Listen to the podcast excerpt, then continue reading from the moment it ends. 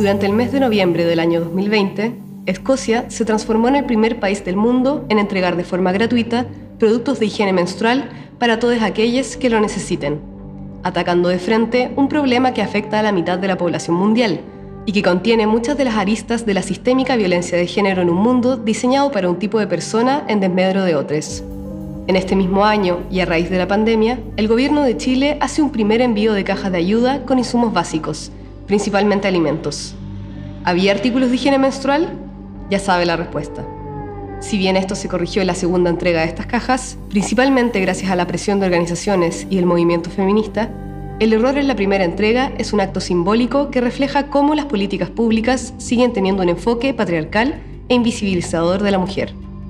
un grupo de parlamentaristas chilenos intentaron subsanar y aliviar la carga económica y mental que significa la menstruación, cuando promovieron un proyecto de ley el año 2019 que permitía la distribución gratuita de productos de higiene menstrual en establecimientos públicos y financiados por el Estado, tales como las cárceles, establecimientos educacionales y de salud, albergues y también para personas en situación de calle. El problema, como también ha sido la tónica en otras iniciativas bajo la lógica de un Estado subsidiario, es que hay problemas de desigualdad de fondo que afectan a un sector importante de la población, principalmente mujeres. En Chile, las mujeres gastan alrededor de 48 mil pesos anuales en artículos de higiene menstrual, lo que significa una carga extra solo por el hecho de ser mujer,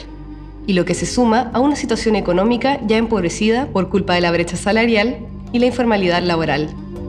Dice Laura Drañic, abogada de la corporación Miles Chile, que uno de los últimos informes de Fundación Sol refleja que un 64% de las mujeres ocupadas tiene una remuneración por debajo de la línea de la pobreza.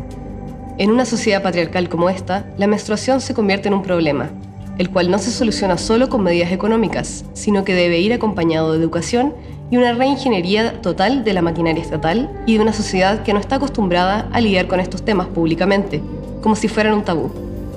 No solo en Chile, ya que, por ejemplo, en Escocia, Solo el 31% de las jóvenes se sienten cómodas para preguntar a sus profesores por productos higiénicos menstruales en escuelas. Como dice Laura Drañic, lo que hace tiempo viene pidiendo el movimiento feminista es que se deje de ver la menstruación como una problemática individual de las mujeres y se entienda como parte de las políticas públicas.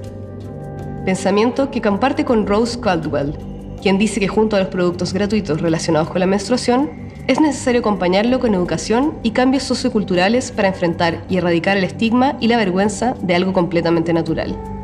Escocia dio un paso que resuena con fuerza en el mundo, aprobando la ley que permite la distribución gratuita de estos artículos básicos por 121 votos a cero, con el apoyo del gobierno y de los partidos opositores.